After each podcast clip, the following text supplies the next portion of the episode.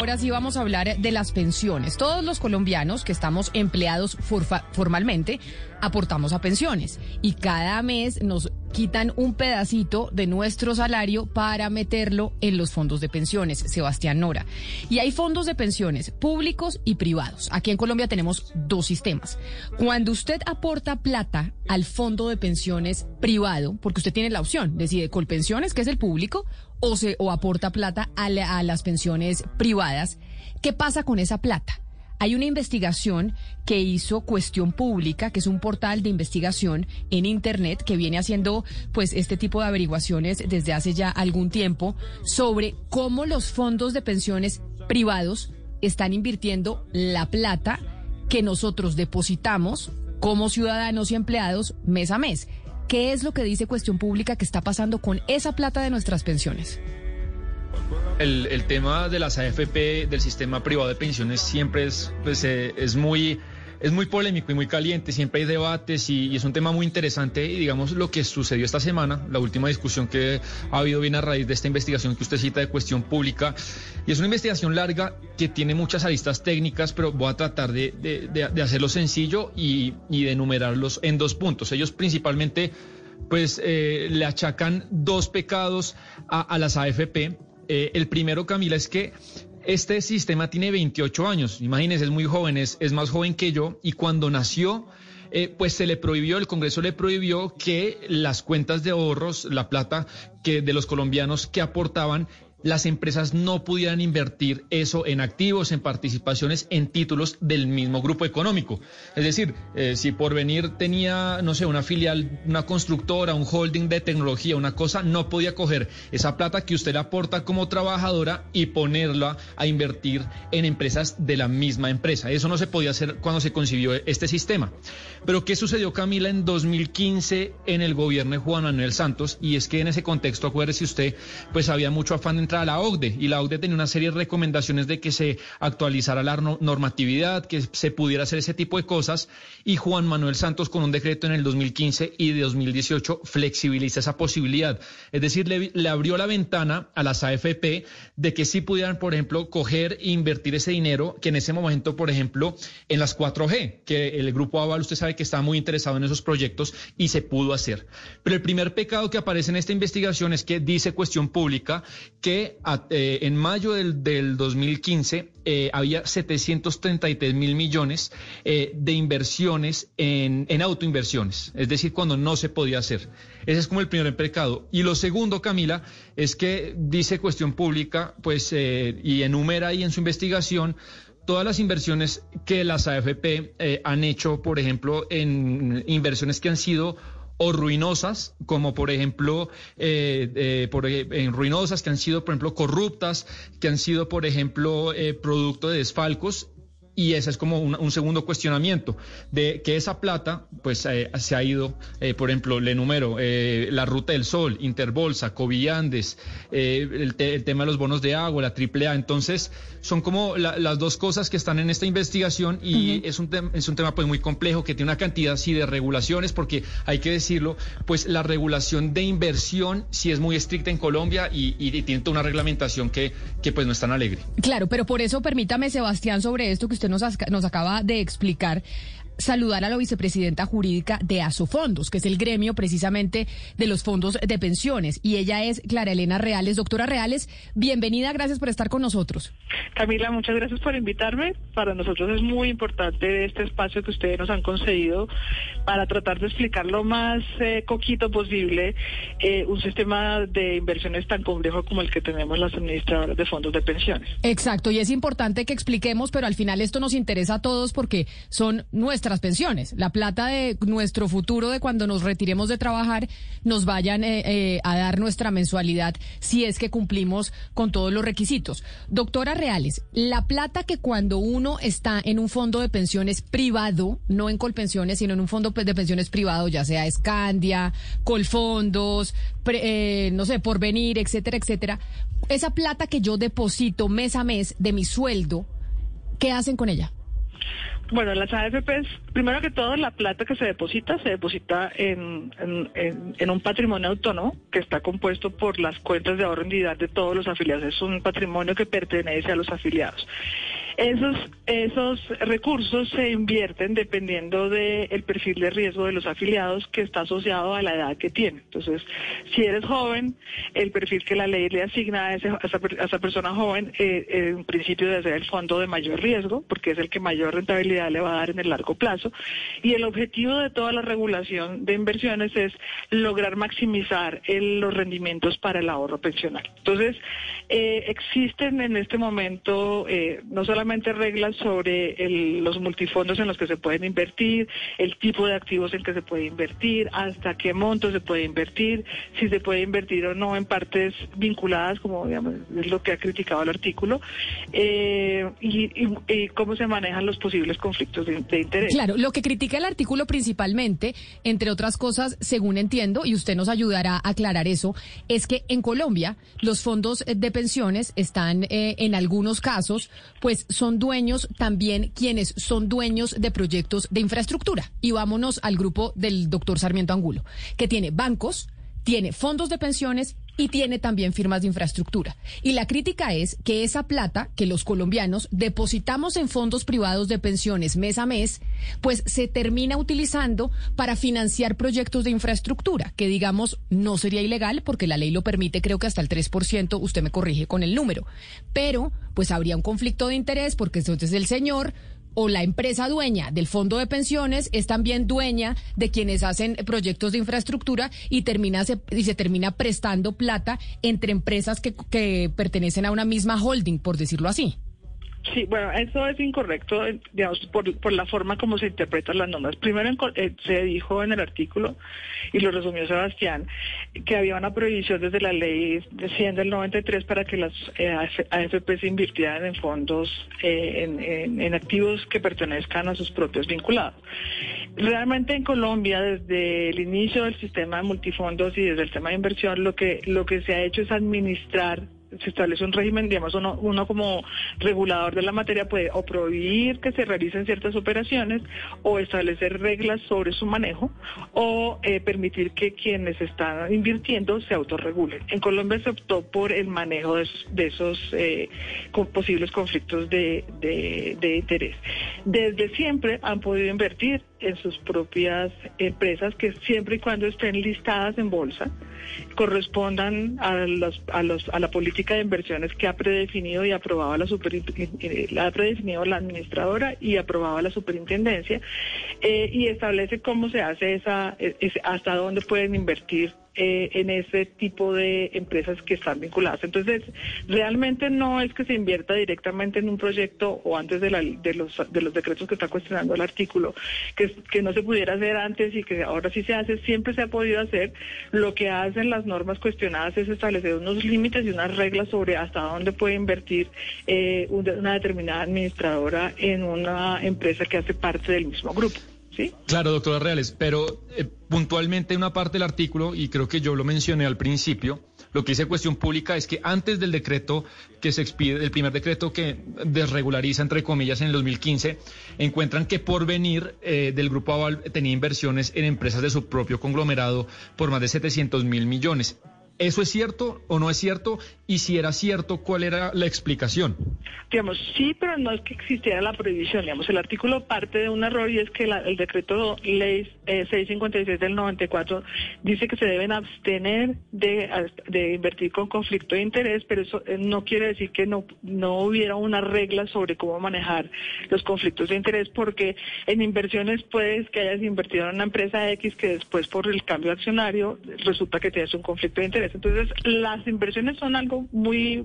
eh, dinámico y en esa medida los conflictos de, interés se administran, se, se revelan y se corrigen en caso de que haya un desconocimiento de los límites. Antes de la, de la, bueno, con el decreto 656 del 94 se podían invertir en un mismo emisor o hasta un tope emisor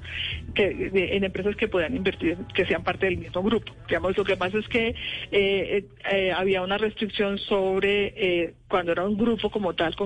conformado como grupo, y cuando no se consideraba grupo, unas reglas distintas, pero todas las administradoras de fondos de pensiones podían invertir en empresas relacionadas. Eh, pero yo le digo una cosa, doctora Reales, ni más faltaba que acá estemos insinuando, o según eh, lo que dice la, la publicación de este portal Cuestión Pública, que se esté faltando a una normatividad o que acá se esté incurriendo en alguna algún tipo de irregularidad. Acá lo que se está observando es que hay una norma que favorece a un sector. Y por eso es importante poner el ojo, que, que la norma exista y que se les permita hacer este tipo de inversiones dentro de sus propias empresas, eso lo entendemos perfectamente. Acá lo que se está alertando es a la ciudadanía diciéndole, sí, en Colombia existe esta norma, pero lo que pasa es que hay un sector que se está favoreciendo con esa plata que todos nosotros eh, depositamos cada mes en nuestro fondo de pensiones privado.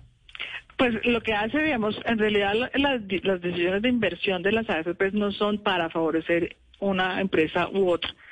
Lo que se busca es maximizar los rendimientos del ahorro pensional y en esa medida las, las acciones o los eh, vehículos de inversión mejores calificados, vigilados por la superintendencia, con todas las reglas son las que son eh, los más apetecibles para, para lograr esta mejor inversión. Entonces, Doctora Reales, pero un poco para digamos, no, no es, porque eso siempre ha sido, digamos, una discusión de si hay una forma de beneficiar indirectamente a un grupo específico y de dirigir los ahorros. Eso no, digamos, pero, pero mire, pero se ve, está, es, que para centrarnos, sí, pero para centrarnos en la investigación específicamente, yo le quiero hacer esta pregunta puntual. ¿Podía, por ejemplo, por venir invertir la plata de las pensiones de los colombianos en Corfi Colombiana con eh, antes del decreto 1385 expedido por Juan Manuel Santos y su ministro de Hacienda, ellos podían hacer eso, ahí no había conflicto de interés, o ellos lo pudieron hacer gracias al, al decreto 1385. Antes de eso lo podían hacer. Lo podían hacer con unas, con unas reglas de juego sobre cómo se podía hacer y hasta dónde se podía hacer, siempre eh, a, través de títulos o de acciones eh, o de valorizaciones de, de, de, CDTs que se, se, se, se negociaban en el mercado de valores. Doctora Reales, entonces yo quiero entender por qué se hace esta norma y si también se busca beneficiar a los pensionados con ella. Es decir, si usted me puede ilustrar, por ejemplo, por qué proyectos como, por ejemplo, la Ruta del Sol o estos proyectos grandes de infraestructura son llamativos para los fondos de pensión. O sea, qué perfil de riesgo tienen y, por qué nos convienen a nosotros como pensionados tener una inversión en ellos. Pues mira, tú mencionas en los proyectos de concesión. Normalmente realmente las inversiones en proyectos de concesión 4G arrancan a partir del 2015. Antes de eso, tú sabes que Ruta del Sol tiene varias etapas y en Ruta del Sol estaban eh, unas reglas de inversión distintas, pero las administradoras con el decreto 385 pueden invertir eh, en fondos de infraestructura de concesiones viales para la etapa de ejecución de la concesión, o sea, no durante la etapa de construcción, sino para la etapa de ejecución, o sea, cuando ya se están recibiendo rendimientos. Las concesiones son un producto interesante porque son proyectos de largo tiempo y en el largo tiempo ofrecen unos retornos por la inversión que ha hecho la administradora, que están calculados, se calculan de manera anticipada, se proyectan eh, en el tiempo y se define si van a ganar 7, 8, 15 puntos por encima de la inflación y eso es lo que resulta atractivo para los recursos de los afiliados. A ese retorno también se le hace una evaluación de riesgo y dependiendo de ese tipo de proyectos, pues eh, del riesgo de ese tipo de proyectos es que se, se define si invierten o no. En el caso de los del decreto 1385 se estableció unos fondos de deuda con garantías de la, de FDN, del BID y demás que establecían unas garantías serias y hasta ahora yo sé que solo hay compromisos porque la etapa del proceso, digamos, de construcción de la, de la concesión todavía no está dando eh, no está en la etapa de, de, producir rendimientos. Entonces, hasta donde yo sé, solo hay compromisos, no hay inversión directa. Pero, digamos, siempre se ha hecho eh, ese, ese análisis. Los, las administradoras de pensiones tienen unos equipos de riesgos y de inversiones que están analizando permanentemente las inversiones que mejor retorno le pueden ofrecer a los afiliados, que tienen la mejor relación riesgo-retorno, que corresponden al perfil del multifondo donde están, eh, y ese es el objetivo, al punto de que hoy en día, pues eh, el, rendimiento que les ofrecen a los afiliados las administradoras es en promedio un 8% por encima de inflación. Es esa mezcla de proyectos eh, con mayor retorno y un poquito mayor de riesgo, con títulos del Estado, esa mezcla entre nacional internacional la que le permite a las administradoras potenciar los resultados en tiempos buenos de funcionamiento del mercado y atenuar los resultados negativos en, tiempos de crisis. Es que, es que eso es tal vez lo que, pues yo, yo particularmente no acabo de entender, doctora Reales, si los fondos de pensiones invierten en, en, acciones y tal vez, no sé si en, en bonos de tesoro, eh, ¿cómo hacen para garantizar la, la, los recursos de los afiliados con la volatilidad del mercado? Pues, digamos, es la mezcla, digamos, la legislación nos permite, nos, nos obliga a tener una diversificación, a evitar concentración de, inversiones en, determinadas acciones, así sean buenísimas, eh, nos, nos obliga a invertir afuera, adentro, en distintos tipos de, de activos, y esa mezcla es la que permite compensar momentos de crisis como el que tuvimos en marzo del año pasado. En el año pasado, precisamente, y a pesar de la crisis mundial en todos los mercados financieros, las administradoras generaron 27 billones de pesos de, rendimientos para los afiliados. Entonces, es esa mezcla la que ha resultado la mejor fórmula para garantizar a los afiliados en los rendimientos que reciben. Y yo por eso le quiero preguntar, doctora Reales, si este proyecto de ley que está a punto de convertirse en ley que ahora obliga a los fondos de pensiones privados a invertir el mínimo de 3% de los ahorros en empresas colombianas, ¿no sería peligroso para los ahorros de los colombianos, entendiendo un poco la inestabilidad de la economía y los proyectos y los grandes proyectos de infraestructura colombianos que siempre pues han estado envueltos en corrupción y en detrimento patrimonial, etcétera? Lo vimos en la Ruta del Sol 2, etcétera, todos los temas con Odebrecht. ¿Esto no pondría en peligro esta obligación? De invertir el 3% en la economía nacional no pondría en peligro de pronto, si no se hace bien hecho, pues los ahorros de los colombianos? Sí, es, una mala idea porque realmente ahí lo que se está privilegiando es eh, que se invierta en fondos de capital en Colombia independientemente de cuál sea el retorno que le ofrezcan a los afiliados y pues en últimas el trabajo de las administradoras es lograr los mejores retornos. El proyecto como va a salir en la última aprobación le deja al gobierno que establecer unas reglas para garantizar que si son en fondos de capital, en todo caso estos cumplan unos estándares que le garanticen unas rentabilidades adecuadas a los afiliados. Pero claramente es una pésima idea eh, es un mal precedente para el manejo de las inversiones eh, y yo creo que los congresistas podrían fijar las reglas, de acuerdo la, a la Constitución, deben fijar las reglas generales, pero no las inversiones puntuales. Pues doctora eh, Reales, queríamos escuchar a los fondos de pensiones o por lo menos a su representación para que nos explicaran, bueno, después de esta investigación que pone la lupa sobre en qué se invierte la plata de los colombianos que estamos mes a mes, pues metiendo nuestros ahorritos de la pensión para que cuando dejemos de trabajar podamos estar tranquilos y sostenernos, pues queremos tener claridad sobre qué pasa con esos dineros. ¿Hay algún sitio que ustedes desde los fondos de pensiones puedan, le muestren a la gente en qué se está invirtiendo, pero de forma clara, porque a veces es esas páginas de internet son dificilísimas de entrar y de entender. ¿Hay algún sitio en donde la gente diga, oiga, aquí se está metiendo mi plata y, hay transparencia en torno a cómo eh, se maneja? Bueno, la página de la superintendencia tiene información permanente. Eh, nosotros hacemos unas publicaciones más didácticas en la página de sus fondos. Eh, pero digamos siempre, digamos siempre tenemos un espacio para el que necesite aclaración. Eh, si nos solicitan ayuda, eh, aclaración, explicación pedagógica, con muchísimo gusto lo haremos. Eh, quiero que, digamos, sí quiero resaltar sobre la investigación una cosa que se menciona, porque parecería que todo lo, lo que se relata con las inversiones ocurrían en el mismo momento en el tiempo. Entonces se relata como el tema de la Ruta del Sol o el tema de Interbolsa o incluso Pacific Rubiales, como si hubieran realizado la inversión y el escándalo en simultáneo y eso están mirando eh, rangos de tiempo de 10, 15 años de diferencia. Entonces, por ejemplo, Pacific Rubiales, sí es cierto que las administradoras tenían una inversión ahí, tenían en, conjunto, sumaban el 14% y eso les daba derecho a tener un miembro de junta independiente en la junta de Pacific Rubiales. Como Pacific Rubiales no aceptó eh, eh, poner un miembro de junta independiente, las administradoras se retiraron de esa inversión precisamente, digamos, utilizando todos los criterios de protección de inversión de los afiliados y garantizaron que después de que cayera el valor, se retiraron de Pacific Rubiales y posteriormente ya la, acción de Pacific Rubiales cayó por otras razones, no asociadas a la, a la decisión de las AFPs, pero para las AFPs utilizar los criterios de protección de gobierno corporativo, evaluación permanente de las inversiones les permitió proteger ese, ese ahorro. Eh, y yo creo que, digamos, uno de los eh, pecados, ya que hablamos de pecados de, del artículo, tiene que ver con que se ponen como si ocurrieran en el mismo momento del tiempo situaciones que han surgido 15, 10, 5 años después de que se hace la inversión, en una foto, eh, digamos, tomada en un momento X, digamos, si lo, si lo miras hoy, en, en, el 2021, la foto de inversiones es distinta a la del 2020, a la del 2015, a la del 2013, y siempre en todos los momentos los administradores han respetado las reglas de juego, han respetado los límites, han sido transparentes en las inversiones. Sé que es el tema más complejo de entender, tal vez por, por digamos, porque tienen, tantas reglas en, en conjunto,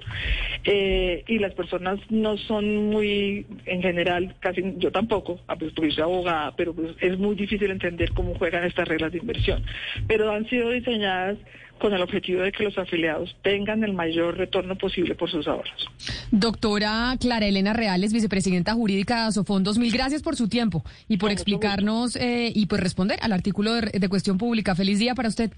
Bueno, muchas gracias, que estén muy bien.